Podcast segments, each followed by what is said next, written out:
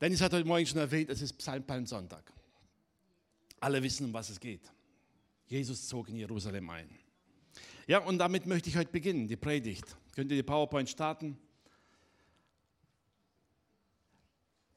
Das Thema ist nur ein bisschen anders. Johannes Kapitel 12, ab Vers 12 lesen wir die Geschichte. Als am nächsten Tag die große Menge, die aufs Fest gekommen war, hörte, dass Jesus nach Jerusalem kommen werde, nahmen sie Palmzweige und gingen hinaus ihm entgegen und schrien, Hosianna, gelobt sei der, der kommt im Namen des Herrn, der König von Israel. Jesus aber fand einen jungen Esel und setzte sich darauf, wie geschrieben steht, fürchte dich nicht, du Tochter Zion, dein König kommt und reitet auf einem Eselsfüllen. Das verstanden seine Jünger zuerst nicht. Doch als Jesus verherrlicht war, da dachten sie daran, dass dies von ihm geschrieben stand und man so an ihm getan hatte. Die Menge aber, die bei ihm war, als er Lazarus aus dem Grabe rief und von den Toten auferweckte, bezeugte diese Tat. Darum ging ihm auch die Menge entgegen, weil sie hörte, er habe dieses Zeichen getan. Die Pharisäer aber sprachen untereinander, ihr seht, dass ihr nichts ausrichtet, denn siehe, alle Welt läuft ihm nach. Ist ja eigentlich ein unglaubliches Ereignis. Ich kann mir mal vorstellen, wie es den Jüngern ging. Die zogen da mit Jesus rein und hatten das Gefühl gehabt, wow, wir sind am Ziel. Diese drei Jahre Entbehrung durchs Land ziehen und so weiter und immer die Lehre und Predigen, viel Not. Und jetzt kommt man nach Jerusalem. Alles feiert, alles jubelt, alles erwartet den König. Wir haben es geschafft. Was kommt als nächstes? Wisst ihr, selbst die Pharisäer mussten eingestehen, wir können nichts mehr machen. Eigentlich muss man auch sagen, hey, Jesus, der König der Juden, der Sohn Davids, jetzt fehlt nur noch der Marsch zum Palast und ihn auf den Thron zu setzen. Und dann ist alles erledigt. Ein paar Tage später, da lesen wir Johannes 18, die Verse 39 und 40. Wie gesagt, das waren wirklich nur ein paar Tage. Da spricht Pilatus zu dem Volk und sagt, ihr habt die Gewohnheit, dass ich euch zum Passafest losgebe. Wollt ihr nun, dass ich euch den König der Juden losgebe? Da schrien sie wiederum, sprachen nicht diesen, sondern Barabbas. Barabbas aber war ein Räuber.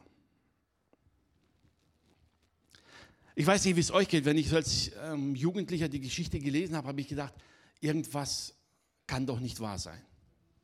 Vielleicht war das eine andere Volksmenge.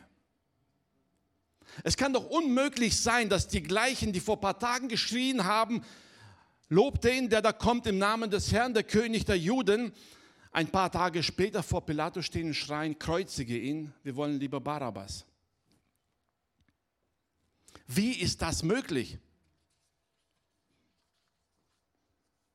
Ich weiß nicht, ob ihr euch schon mal gefragt habt, aber versetze ich mal in die Situation und sagen, was würden wir rufen? Gut, von heute, weiß, im Nachhinein ist es einfach, das zu beurteilen. Wie würden wir uns verhalten? Wie konnte es passieren, dass das gleiche Volk, das ihm zugejubelt hat, ein paar Tage später ihn kreuzigen wollte? Wisst ihr, eigentlich ist das Problem gar nicht so kompliziert. Denn erinnert ihr euch an die letzten Wahlen, Bundestagswahlen oder die vorletzten? Wie schnell passiert es, dass die Regierenden, die wir wählen, am nächsten Tag und am übernächsten Tag, zumindest in den Medien, bereits verbal gekreuzigt werden? Ist doch Alltag. So manch ein Promi wird heute bejubelt und morgen vernichtet. Warum? Weil er nicht den Erwartungen entspricht, die wir haben. Man wählt eine Regierung, man wählt sich einen König in der Hoffnung, dass er mir das gibt, was ich will, dass er so handelt, wie ich erwarte und dass er das tut, was ich für richtig halte. Aber wehe ihm, wenn er nicht das macht, was ich will. Dann holen wir ihn ganz schnell wieder von seinem Thron runter. Warum wählen wir uns einen König? Weil wir etwas erwarten. Wisst ihr, die Volksmenge erwartete von Jesus, dass er nach Jerusalem einzieht und die Römer vertreibt. Was hat Jesus gemacht? Er ist in Jerusalem eingezogen, ist in den Tempel gegangen und hat die Händler rausgetrieben. Anstatt das Reich Israel aufzurichten, hat er den Gottesdienst wieder aufgerichtet. Und die Menschen dachten, was sollen wir mit dem? Er hat uns getäuscht. Er hat nicht das gemacht, was wir wollten. Dabei hat Jesus ihnen nie versprochen, dass er sich auf den Thron setzen wird. Sie haben es nur erwartet von ihm.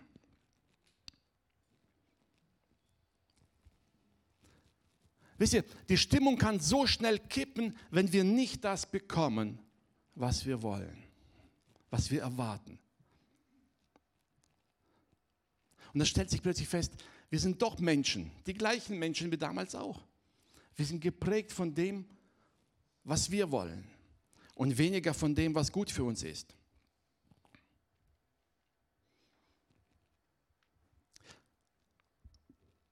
Wenn wir ehrlich sind, werden wir sagen, wahrscheinlich wären wir auch mitten in dieser Menge frustriert und enttäuscht, weil Jesus nicht das getan hat, was sie wollten. Er, dieser Mann, der übernatürlich tun kann. Er, der Tote auferweckt hat. Wenn er Tote auferwecken kann, wo ist das Problem, dann die lebenden Römer tot umfallen zu lassen? Er kann es doch, warum macht das nicht? Wisst ihr, wie oft ich diese Frage höre, zu sagen, Gott kann es doch tun, warum macht das nicht? Es ist traurig, ja, wenn wir mitten in der Not sitzen und eine Antwort brauchen, dann stellt sich die Frage öfters, warum macht das nicht? Aber Vertrauen ist mehr als nur zu sehen, dass Gott das macht, was ich will und was ich erwarte. Wisst ihr, diese enttäuschte Erwartung führte dazu, dass das Volk ihn ablehnte. Ja, wir wissen im Nachhinein, das war die Bestimmung Gottes. Denn ohne das Kreuz wären wir nicht erlöst. Gott hat es gegeben für uns. Warum? Warum musste es so kommen? Warum hast du Gott zu deinem König gemacht? Warum hast du Jesus als deinen Herrn und Erlöser angenommen? Damit er deine Erwartungen erfüllt? Oder gibt es da mehr? Heute Morgen fiel mir der Psalm ein, den David geschrieben hatte. David lebte 1000 Jahre vor Christus. Er wusste nichts von Golgatha. Er wusste nichts von der Auferstehung. Er kannte das Gesetz Mose, ja. Er kannte dieses Gebot Auge um Auge, Zahn um Zahn, das kannte er. Und dieser David schreibt 1000 Jahre vor Jesus. Im Psalm 103 könnt ihr es nachlesen, da heißt es, lobe den Herrn meine Seele und alles, was in mir ist, seinen heiligen Namen. Lobe den Herrn meine Seele und vergiss nicht, was er dir Gutes getan hat. Lobe den Herrn meine Seele, der dir all deine Sünden vergibt. Das schreibt Paulus tausend Jahre vor Golgatha, äh, David. David, 1000 Jahre vor Golgatha. Der dir all deine Sünden vergibt. Der heilt all deine Gebrechen. Der dich krönt mit Gnade und Barmherzigkeit Das ist dein Gott. Im letzten Vers 5 heißt es, der deinen Mund wieder fröhlich macht und wieder jung wirst wie ein Adler. Das ist der Grund für Ostern. Wisst ihr, wir stehen jetzt vor diesen Feiertagen, Karfreitag, wir wollen uns daran erinnern, was Jesus getan hat. Für uns. Wisst ihr, wir werden diesen Fest kaum feiern können, wenn wir uns nicht bewusst machen, dass wir ja genauso schuldig wären wie das Volk damals, das geschrien hat, kreuzige ihn. Denn im Grunde genommen sind wir die gleichen Menschen. Egal wer dir etwas anderes behauptet, glaube mir, die Natur des Menschen hat sich nicht geändert. Der Mensch ist immer noch derselbe. Und wenn wir das Weltgeschehen heute anschauen, sehen wir, ja, die gefallene Welt handelt immer nach dem gleichen Bild. Und es wiederholt sich und wir lernen nicht aus der Geschichte. Es ist traurig, aber wir lernen nicht daraus. Rein menschlich gesehen. Aber genau deshalb kam Christus, um uns zu erlösen von dieser Natur. um zu erlösen vom Fluch der Sünde, uns davon zu erlösen, dass wir dem Egoismus hinterherrennen. Was hat Jesus vollbracht für uns? Wofür ist er ans Kreuz gegangen? Der dir all deine Sünde vergibt. Stell dir vor, du stehst vor Gott, dem heiligen Gerechten, und er sagt, hey, wenn du mein Werk auf Golgatha annimmst, tilge ich all deine Schuld. Hab vielleicht eine Nachrichten gelesen, ein berühmter Deutscher stand in London vor Gerichten, wurde schuldig gesprochen. Ich glaube, der hätte viel gegeben, nur um den Freispruch zu kriegen. Und er wird wahrscheinlich noch viel reinstecken, um irgendwas zu erreichen. Was hätte er alles getan, nur um diese Worte zu hören, deine Schuld ist getilgt? Bekam er nicht. Du und ich, wir schon. Wir stehen vor dem obersten Richter, den es je gibt und je geben wird. Und dieser oberste Richter sagt, aufgrund des Blutes Jesu spreche ich dich frei von aller Schuld. Selbst für die Dinge, die dir selber peinlich sind.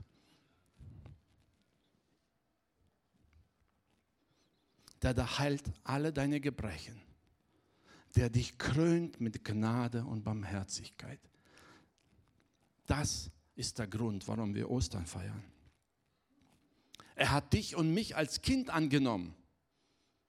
Jesus sagt, wir dürfen seine Freunde, seine Brüder, seine Geschwister sein. Paulus schreibt, wir sind Erben. Haben wir viel gehört letzte Zeit darüber.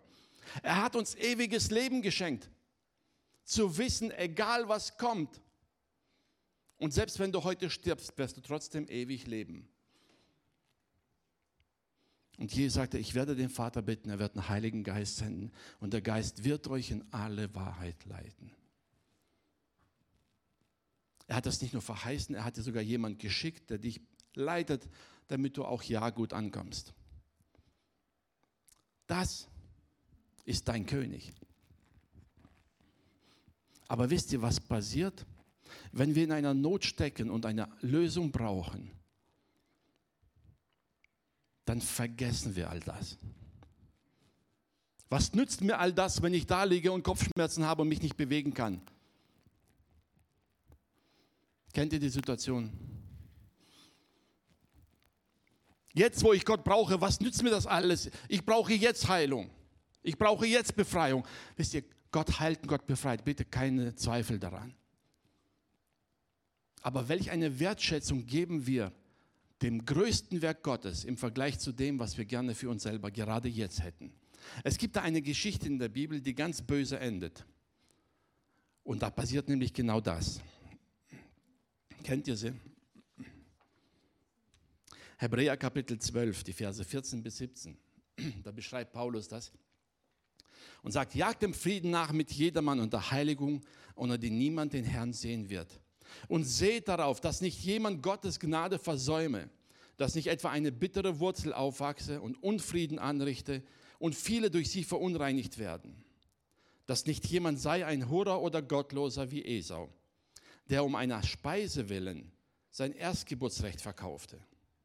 Ihr wisst ja, als er hernach, als er den Segen erben wollte, verworfen wurde denn er fand keinen Raum zur Buße, obwohl er sie mit Tränen suchte. Wisst ihr, wir denken manchmal, wie konnte Esau so dumm sein? Aber im Grunde genommen hat er genau das Gleiche gemacht, was wir oft machen. Er kam von der Jagd zurück, war hungrig, hat nichts gefangen und Jakob stand da mit einer leckeren Linsensuppe. Ich weiß, hier bei uns heutzutage würde man sagen, das ist ja eine Notration. Äh, das, also ich müsste sehr hungrig sein, um die zu essen. Esau war sehr hungrig. Er war sehr hungrig. Wisst ihr, und er kam genau in die Situation und sagte sich, was soll ich mit dem Segen? Hey, wenn ich jetzt verhungere, habe ich nichts davon. Wisst ihr, wie oft wir als Kinder Gottes denken, ja, wenn ich sterbe, was habe ich von all dem? Und vergessen, hey, wenn du stirbst, bist du daheim dann siehst du all das, woran du geglaubt hast. Aber in der Zeiten der Not stecken wir drinne und dann schrumpft unser Glauben plötzlich und wir denken, wenn Gott mir nicht das gibt, was ich jetzt sofort will und brauche, was ist das für ein Gott? Und plötzlich gibt unser Glaube. Ich möchte uns heute einfach ganz neu daran erinnern. Unser Fundament liegt nicht auf dem, ob wir alles von Gott bekommen, was wir uns wünschen, ersehen oder wo wir denken, wir brauchen es. Darin liegt nicht die Erlösung. Die Erlösung liegt darin, dass wir wissen, dass wir, selbst wenn wir es nicht bekommen, ewiges Leben haben, ewige Errettung haben, dass wir Vergebung unserer Schuld haben. Das ist das Fundament, auf dem wir stehen. Und selbst wenn all meine Träume und Hoffnungen platzen, Gottes Wort bleibt in Ewigkeit. Dieses Wort, was Paulus schon, äh, David schon tausend Jahre vorher sagte, ich sage so oft Paulus, weil eigentlich hätte es genauso gut Paulus 100 Jahre nach Jesus schreiben können. Wobei Paulus 100 Jahre nach Jesus noch gar nicht gelebt hat mehr, da war schon tot. Das sind Verse, die mitten ins Neue Testament passen würden. Aber Gott hat sich nicht geändert. Gott ist heute dasselbe. Wisst ihr, und ich möchte uns heute dazu motivieren, die nächsten Tage, vor allem an Ostern, ganz bewusst zu feiern, sowohl den Tod als auch auf die Auferstehung Jesu, um unseretwillen. Weil wir wissen, das kann uns niemand nehmen. Ja, Jesus hat dann ganz direkt gesagt, fürchtet euch nicht vor denen, die euch das Leben nehmen können. Fürchtet den, der euren Namen aus dem Buch des Lebens streichen kann. Das ist eine ganz andere Dimension. Römer 8, Vers 18. Das schreibt Paulus an die Gemeinde in Rom und sagt dann, ich bin überzeugt, dass dieser Zeitleiden nicht ins Gewicht fallen gegenüber der Herrlichkeit, die an uns offenbart werden soll. Die neue evangelistische Übersetzung schreibt es noch ein bisschen schöner, meiner Meinung nach. Da heißt es, übrigens meine ich, dass die Leiden dieser jetzigen Zeit, und er schreibt hier nicht nur von den Leiden um Jesu willen, er schreibt von allen Leiden, Egal, was du als Mensch erlebst, glaub mir, all diese Leiden hier auf der Erde sind nichts im Vergleich zu der Herrlichkeit, die an uns sichtbar werden wird. Die an dir sichtbar werden wird. Und im Vergleich dazu ist es nichts. Ich möchte dich dazu ermutigen, in Zeiten, wo es dir nicht so gut geht, wo es mal in deinem Leben schief läuft, dir das vor Augen zu halten. Gib deinen Glauben und deine Hoffnung nicht auf, aufgrund der Umstände, die du jetzt gerade erlebst. Denn sie sind nichts im Vergleich zu der Herrlichkeit, die dich erwartet. Sie sind nichts im Vergleich zu dem, was Gott für dich geplant hat. Auch wenn wir es jetzt noch nicht sehen. Wenn du deine Heilung jetzt noch nicht bekommen hast, obwohl du jahrelang gebetet hast, gib die Hoffnung und den Glauben nicht auf. Das Leiden ist nichts im Vergleich zu der Herrlichkeit, die du haben wirst. Ja, es ist schmerzlich und wenn jemand stirbt, trauern wir und der Verlust tut weh. Aber die Bibel sagt ganz klar, deshalb haben wir die Hoffnung und den Trost, zu wissen, dass wir ewig leben. Ewig. Unvorstellbar, oder? Aber genau dafür ist Jesus ans Kreuz gegangen. Offenbarung 1, die Verse 17 und 18 gleich zu Beginn der Offenbarung, als Johannes wirklich sehen durfte, was kommen wird und was Gott alles schon im Blick und der Kontrolle hat. Ich sage es immer wieder, die Offenbarung ist nicht da, um uns Rätsel aufzulegen oder uns äh, praktisch irgendwie Angst zu machen vor dem, was kommt. Die Offenbarung hat Gott gegeben, um zu sagen, ey, das alles wird kommen, aber keine Angst, ich bin längst darauf vorbereitet. Amen. Deshalb, hab Vertrauen. Und als ich ihn sah, schreibt Johannes, fiel ich zu seinen Füßen wie tot.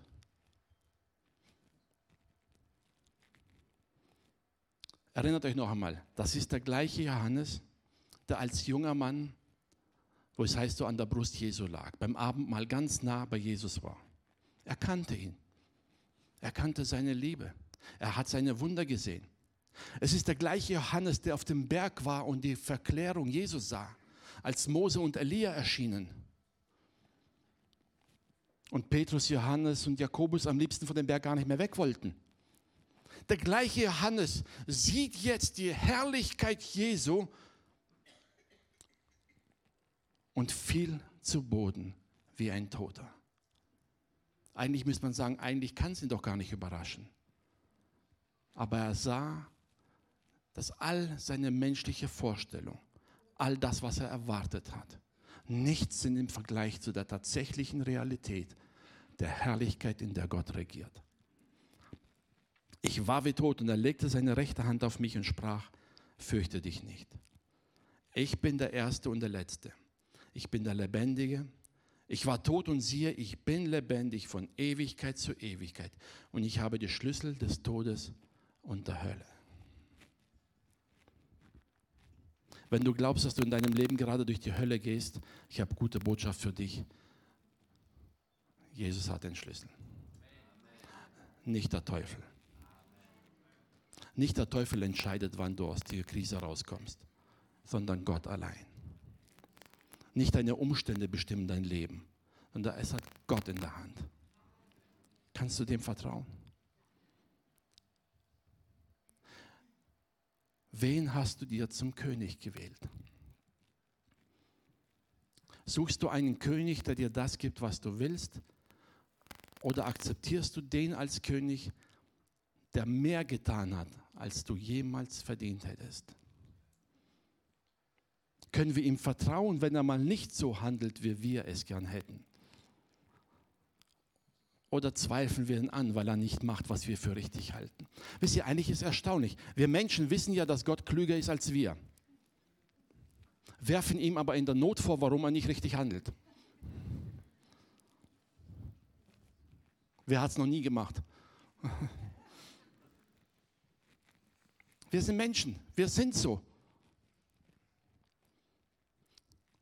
Manchmal denken wir, dass wir Gott erklären müssen, wie er uns erlösen soll und was der beste Weg wäre, was die beste Lösung wäre. Nach dem Motto, Herr, ich habe doch eine perfekte Lösung im Gebet hier ausgebreitet, du musst sie nur noch erfüllen. So beten wir manchmal. Aber wo ist da unser Glaube?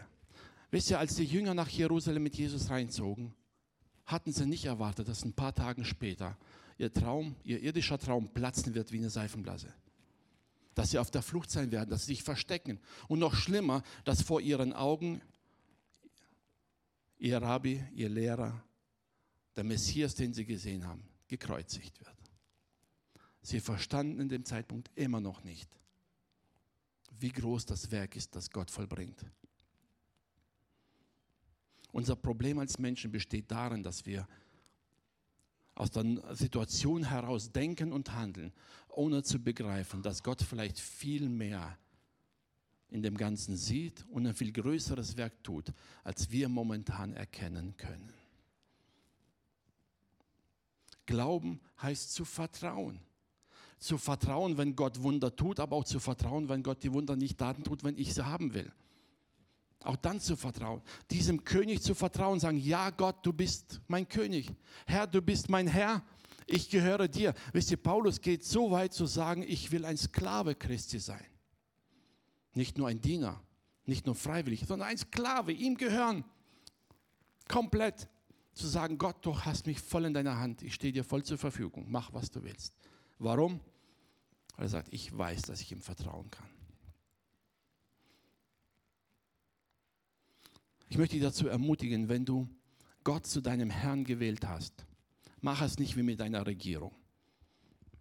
Das Interessante ist, früher, wenn man Regierung gestürzt hat, war das Rebellion, heute nennt man das Demokratie. Aber das Prinzip ist das gleiche. Ne? Man holt jemand vom Thron, den wir da nicht haben wollen. Ich möchte dich dazu ermutigen, in deinem Herzen, in deinem Leben, dieses Spielchen nicht mit Gott zu treiben. Ja, es gibt Zeiten der Not. Ja, es gibt Krisen in unserem Leben. Und Gott beantwortet nicht alle Fragen so, wie wir es gern hätten. Aber vertrauen wir ihm als König. Und gerade Ostern führt uns vor Augen, dass alle menschliche Vorstellungen dem nicht gerecht werden können, was Gott plant. Die Jünger haben danach, selbst nach der Auferstehung, haben sie eine Weile gebraucht, um zu begreifen, dieses ganze Ausmaß. Es gibt eine schöne Geschichte, ich glaube in Markus steht es drin, da heißt es, und da gingen zwei Jünger nach Emmaus, nach der Auferstehung. Und Jesus kommt zu ihnen und sie erkennen ihn nicht. Und die Bibel sagt nicht, warum sie nicht erkennen, ob er einfach sie mit Blindheit geschlagen hat oder ob er einfach in einer anderen Gestalt da war. Auf jeden Fall, sie kannten ihn nicht. Sie gingen bedrückt. Wisst ihr, stell dir vor, die Auferstehung war schon passiert und die Jünger haben immer noch getrauert. Und er fragt sie, was ist los? Er sagt, hast du nicht gehört, was los ist? Die haben Jesus gekreuzigt. Und noch schlimmer, jetzt kommen ein paar und behaupten, er wäre auferstanden. Könnt ihr nachlesen, haben sie wirklich gelesen. Da gibt es jetzt ein paar Frauen und Männer, die behaupten, er wäre auferstanden. Wir sind total verwirrt. Was ist los? Vor ihren Augen geschah die großartige Erlösung und sie konnten es nicht glauben. Aber wisst ihr, das Schöne ist, da fing an, Jesus zu reden und erklärte ihnen die Schrift von den Propheten an und sagte, musste es nicht so kommen, dass Christus leiden und sterben muss? Und er legte ihnen die ganze Schrift aus, hat ihnen alles erklärt und sie haben es immer noch nicht begriffen. Sie kommen abends zu ihrem Haus. Immerhin waren sie gastfreundlich, haben ihn eingeladen, haben gesagt, hey komm, es ist dunkel, komm zu uns rein, ess mit uns, du kannst ja morgen weiterziehen. Und in dem Moment, wo Jesus das Brot brach vor ihren Augen, heißt es, da erkannten sie ihn plötzlich. Vielleicht siehst du in deiner Situation, wo du jetzt drin bist, die Lösung noch gar nicht, obwohl sie schon längst passiert ist. Vielleicht steckst du in einer Krise und siehst keinen Ausweg. Hab Glauben an den Gott und den König, der alles unter Kontrolle hat. Hab Glauben an den, der dich erlöst hat. Hab Glauben an den, von dem David sagt, der dich krönt mit Gnade und Barmherzigkeit. Unabhängig davon, ob das, was wir äußerlich sehen, so in Erfüllung geht oder nicht. Das ist unser König. Das ist unser Gott.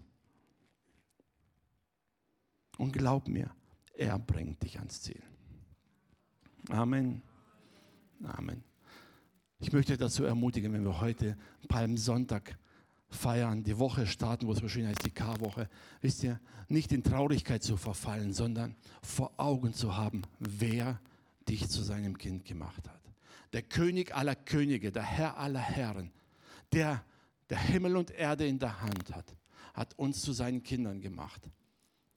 Und er verheißt uns, dass er alle Zeit bei uns ist hat Jesus ausdrücklich gesagt, ich bin bei euch alle Tage. Er ist bei dir, wenn du Feste feierst. Er ist bei dir, wenn du Erfolg hast. Er ist bei dir, wenn du gesund und munter bist. Und er ist bei dir, wenn du krank im Bett liegst. Er ist bei dir, wenn dein Chef dich gerade gekündigt hat.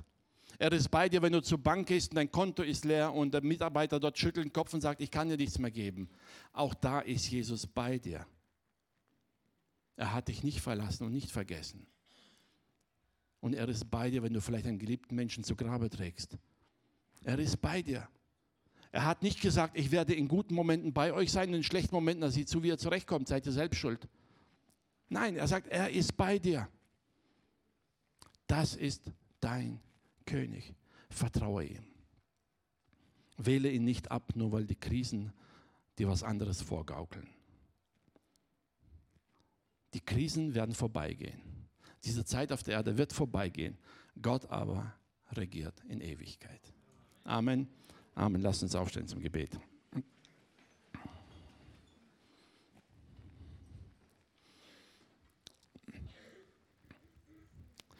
Vielleicht hast du noch nie in deinem Leben diese Entscheidung getroffen zu sagen, Herr, ich will, dass du mein Gott bist.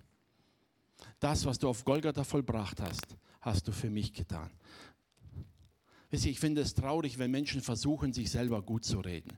Denn solange ich mich nicht schuldig fühle, brauche ich keine Vergebung. Wenn ich aber meine Schuld einsehe, die Schrift sagt, wenn wir unsere Sünden bekennen, wenn wir eingestehen, dass wir schuldig sind, dann ist er treu und gerecht, dass er uns die Sünde vergibt und reinigt uns von aller Ungerechtigkeit.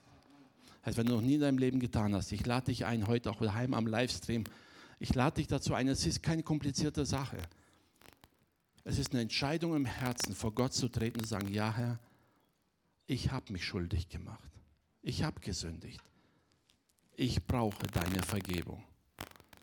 Und wenn du das schon mal im Leben getan hast und so manche Krisen dich vielleicht ein bisschen geschüttelt haben und du daran zweifelst, ob es Gott wirklich gut mit dir meint, ich möchte dich einladen, heute Morgen wirklich im Herzen die Entscheidung zu treffen und sagen, ja Herr, ich will, dass du mein König, mein Herr bist. Ich will es. Und selbst wenn du nicht all das erfüllst, was ich erwarte, so vertraue ich darauf, dass du besser weißt, was gut für mich ist. Ich will dir vertrauen. Ich will dir wohlgefallen. Ich will leben, dass du verherrlicht wirst. Und ich will ein Zeugnis deiner Liebe sein. Triff eine ganz klare Entscheidung für deinen Herrn, für deinen König. Vater, wir danken dir von ganzem Herzen für diesen Morgen, Herr. Danke, dass wir uns erinnern dürfen an all das, was du für uns getan hast. Und besonders jetzt in diesen Tagen, Herr, dass wir vor Augen haben dein Werk, deine Erlösung. Herr, du hast uns wirklich frei gemacht. Frei gemacht von aller Schuld, von aller Verdammnis frei gemacht von aller Knechtschaft und wir dürfen als deine Kinder vor dich treten, frei und unverhüllt vor deinem Thron stehen. Nicht, weil wir es verdient haben, sondern weil du uns rein gemacht hast, Herr. Herr, ich bitte dich für all diejenigen, die im Saal, auch daheim, Herr, die dich noch nie erlebt haben, die vielleicht noch nie in ihrem Leben eine Entscheidung für dich getroffen haben. Herr, berühre die Herzen, Herr dass sie dich sehen, Herr, und dass sie diese Entscheidung ganz bewusst treffen, dass sie deine Kinder sein wollen, dass du ihr Herr bist, Herr. Herr, und da, wo Sorgen, Nöte und Krisen unseren Blick getrübt haben und wir deine Herrlichkeit nicht mehr sehen, wie wir sie sehen sollten, da bitten wir um Vergebung, Herr. Vergib uns, Herr, dass wir zugelassen haben, Herr, dass unsere eigenen Erwartungen an erste Stelle gerückt sind und wir dich beiseite geschoben haben. Herr, wir wollen dich sehen, wir wollen dich erheben. Und das, was du willst, Herr, soll unsere oberste Priorität sein. Wir sind dein Volk, wir sind deine Kinder, Herr. Wir wollen dich erheben, dich preisen, Herr. Was wir tun, Herr, was wir reden, soll ein Zeugnis deiner Liebe sein, dir zur Ehre, Herr. Amen.